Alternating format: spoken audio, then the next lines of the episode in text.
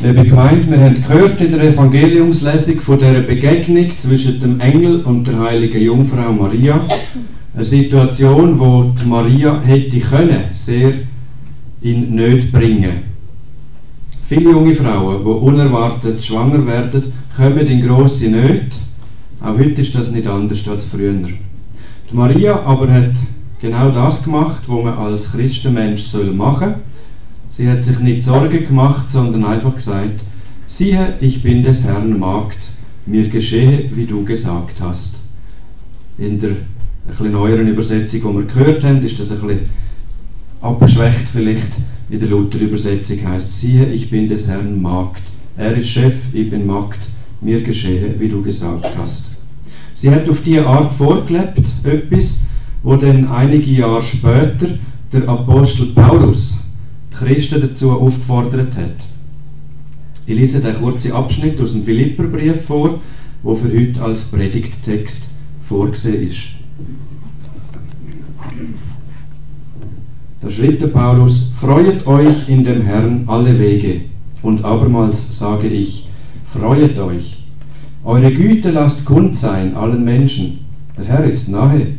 Sorgt euch um nichts sondern in allen Dingen lasst eure Bitten in Gebet und Flehen mit Danksagung vor Gott kund werden.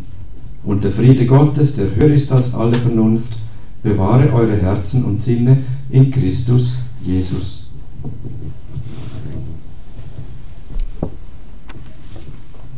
Für mich ist der mittlere Satz entscheidend, wo in dem Abschnitt vorkommt. Sorgt euch um nichts. Das heißt natürlich nicht, dass man einfach sorglos und ahnungslos durch die Welt gehen soll. Wir wissen ja, bei der Geburt von Jesus, da hat es Windeln parat gehabt. Ein kleines Detail zwar, aber irgendwer hat ja müssen die Windeln nähen oder kaufen. Also sorgt euch um nichts. Heißt schon nicht, dass man einfach so ins Nichts rausleben soll, ohne Plan. Und selbstverständlich heißt es auch nicht, dass man sich nicht soll um andere sorgen natürlich, und für Christen erst recht, müssen wir uns kümmern und sorgen um andere. Aber gleich, es heißt da deutlich, sorgt euch um nichts. Und der Satz geht weiter, sondern in allen Dingen lasst eure Bitten in Gebet und Flehen mit Danksagung vor Gott kund werden.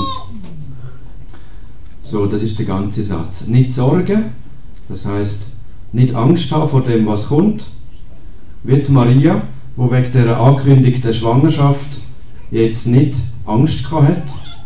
Gefühl hat sie natürlich schon gehabt. Und es wird ja berichtet, dass sie dann nachher gerade zu ihrer Verwandten, der Elisabeth, gegangen sei. Und mit der hat sie sicher auch, ich sage es jetzt gleich, über ihre Sorgen geredet, über ihre Gefühle und Erwartungen für die Zukunft und so.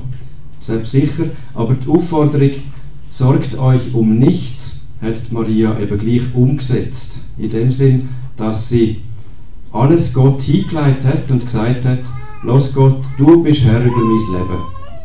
Ich bin des Herrn Magd. Du hast einen Plan für mich und ich bitte dich, dass das alles gut kommt. Und ich danke dir für alles. Maria hat die Freude, wo uns der Apostel dazu auffordert, gelebt. Eine Freude, wo alles vor Gott bringt in Gebet und Flehen und mit Danksagung. So sollen wir leben.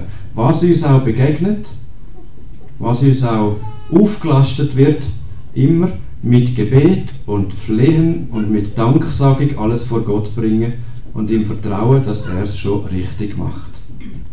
Wissen, dass unsere Vernunft, unseren Verstand nicht so weit geht wie der vom himmlischen Vater. Wenn wir in dem Vertrauen auf Gott leben, dann dürfen wir uns den letzten Satz zusprechen lassen, den ich gelesen habe, dass nämlich der Friede Gottes, der höher ist als alle Vernunft, unsere Herzen und Sinne bewahren wird in Jesus Christus, in Christus Jesus. Amen. Wir singen jetzt das Weihnachtsmädchen, wo auf dem Liedblatt, wo auf der